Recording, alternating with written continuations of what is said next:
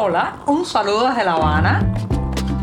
Les habla Joanny Sánchez, cubana, periodista, ciudadana, y les traigo este cafecito informativo recién colado y sin azúcar para despertar.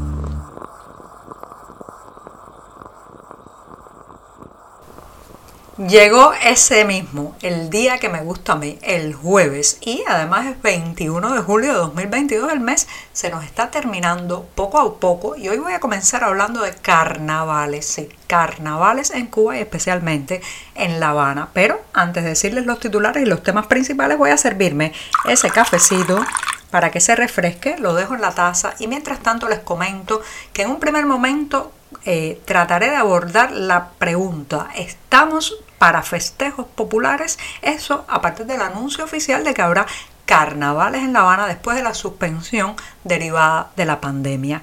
En un segundo momento, un diputado de la Asamblea Nacional pone el grito en el cielo y se queja de que los turistas se encuentran con que los hoteles las tiendas solo son en moneda libremente convertible, ¿sí? En divisas. También en un tercer momento comentaré sobre la Torre K o la Torre López Calleja, ese edificio que será el más alto de Cuba y que ya está generando una avalancha de críticas y cuestionamientos. Y por último decirles que hoy es el Día Mundial del Perro. Miremos alrededor esos lomitos que también la están pasando mal ahora en la situación que vivimos. Dicho esto, presentados los titulares y servidito el café de jueves, este programa ya está listo para comenzar.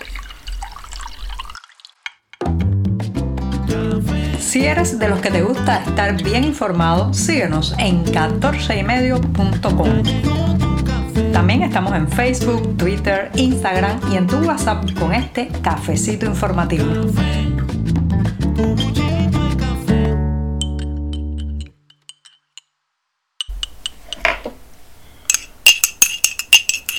Jueves de cafecito aguado que hay que estirarlo para que llegue a fin de mes, pero sí amargo, como me gusta a mí, sin una gota de azúcar. Así que me voy a dar este primer sorbito del día.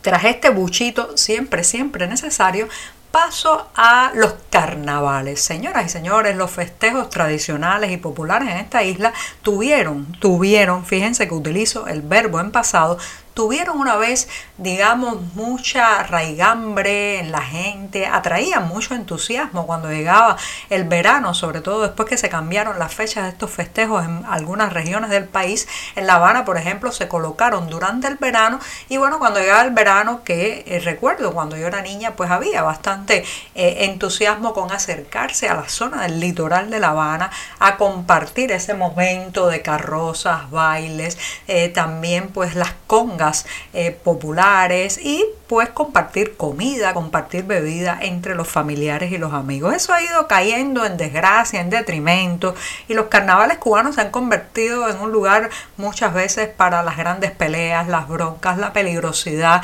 donde las familias no quieren llevar a sus hijos pequeños por temor también a lo que pase, pero también se han convertido en lugares de larguísimas colas de desabastecimiento, de déficit de producto. Este año las autoridades han anunciado aquí en la capital cubana que habrá carnavales después de las suspensiones a las que obligó la pandemia. Y uno se pregunta, ¿estamos acaso para festejos ya en Santiago de Cuba, en el oriente del país? Pues se ha comenzado un precarnaval y es para asustarse porque claro, en medio de la crisis de productos que hay, los precios de ese precarnaval en Santiago de Cuba están por las nubes. Hay que ser prácticamente rico, llevar una bolsa llena de billetes para poderse comer una comida básica y compartir compartir una bebida eh, entre los familiares o los amigos. Imagínense ustedes cuando lleguen los carnavales habaneros, vamos a ver cifras de 3 y 4 dígitos en los productos más simples, en lo que acompañaba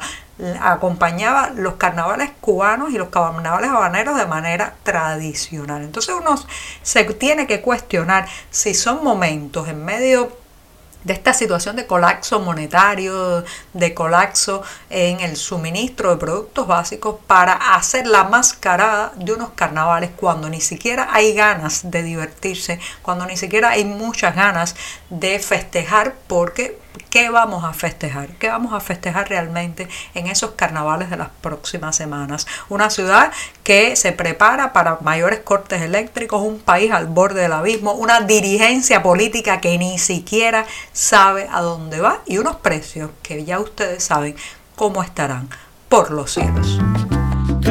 Estamos contigo de lunes a viernes a media mañana cuando el café se disfruta mejor. Comparte conmigo, con tus amigos e infórmate con este cafecito informativo.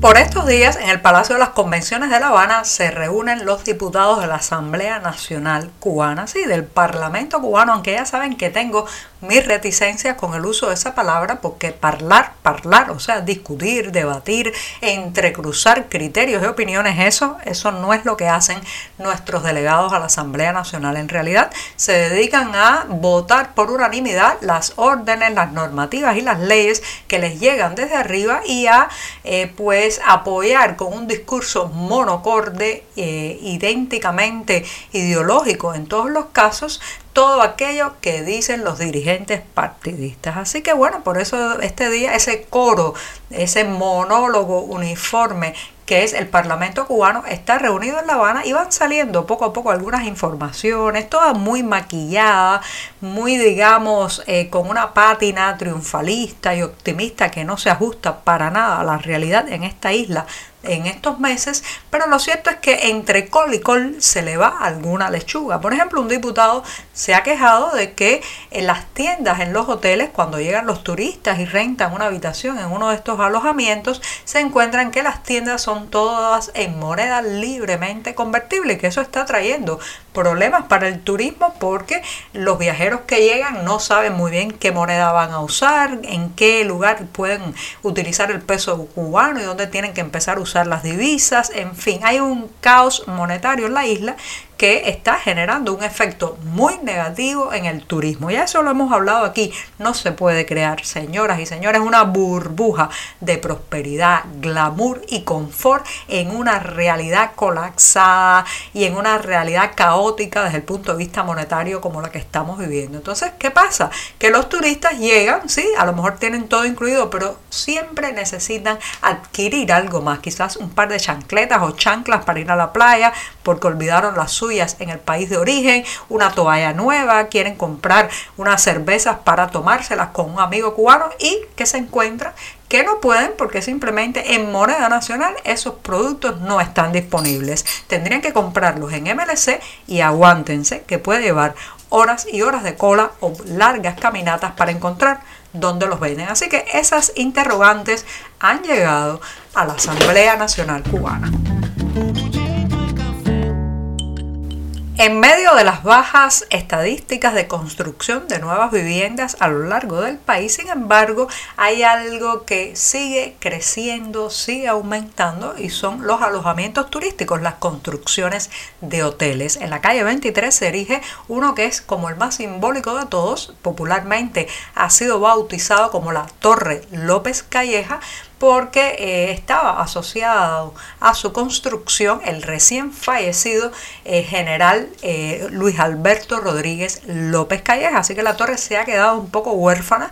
También popularmente se le llama la Torre K por la esquina del vedado habanero donde está enclavada. Pero lo cierto es que más allá de su nombre, más allá de la ironía que rodea a todo el edificio desde sus inicios, lo cierto es que está siendo blanco también de las críticas, no solamente de la población, de los residentes en las cercanías que ven como este, que será el edificio más alto de toda Cuba, ya irrumpe de manera bastante violenta en el paisaje urbano, incluso la vista de algunos edificios emblemáticos como el Hotel Habana Libre, sino también que es el blanco de los cuestionamientos de los arquitectos y diseñadores que pues ponen en duda la necesidad de hacer en estos momentos un edificio de ese volumen, de esa altura, de esa demanda de recursos e infraestructura eh, como la Torre K. No solamente demandará ingentes cantidades de agua, por ejemplo, en una zona que también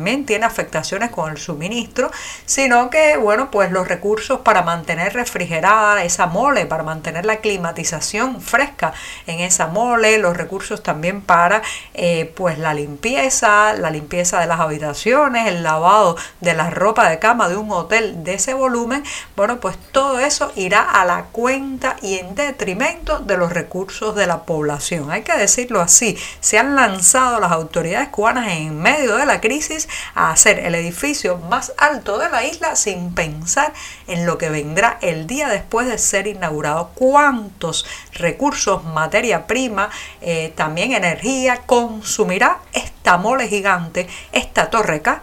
o esta Torre López Calleja, como quieran llamarla. Lo cierto es que ya está preocupando no solamente a los vecinos, sino también a los expertos.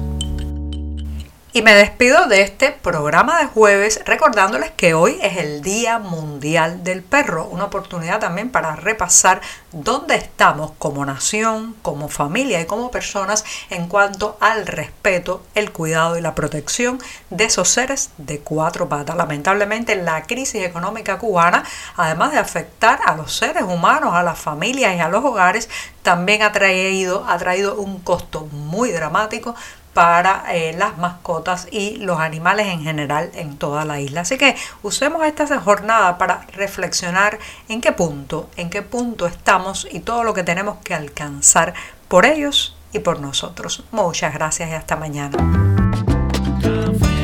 Por hoy es todo. Te espero mañana a la misma hora. Síguenos en 14medio.com. También estamos en Facebook, Twitter, Instagram y en tu WhatsApp. No olvides, claro está, compartir nuestro cafecito informativo con tus amigos.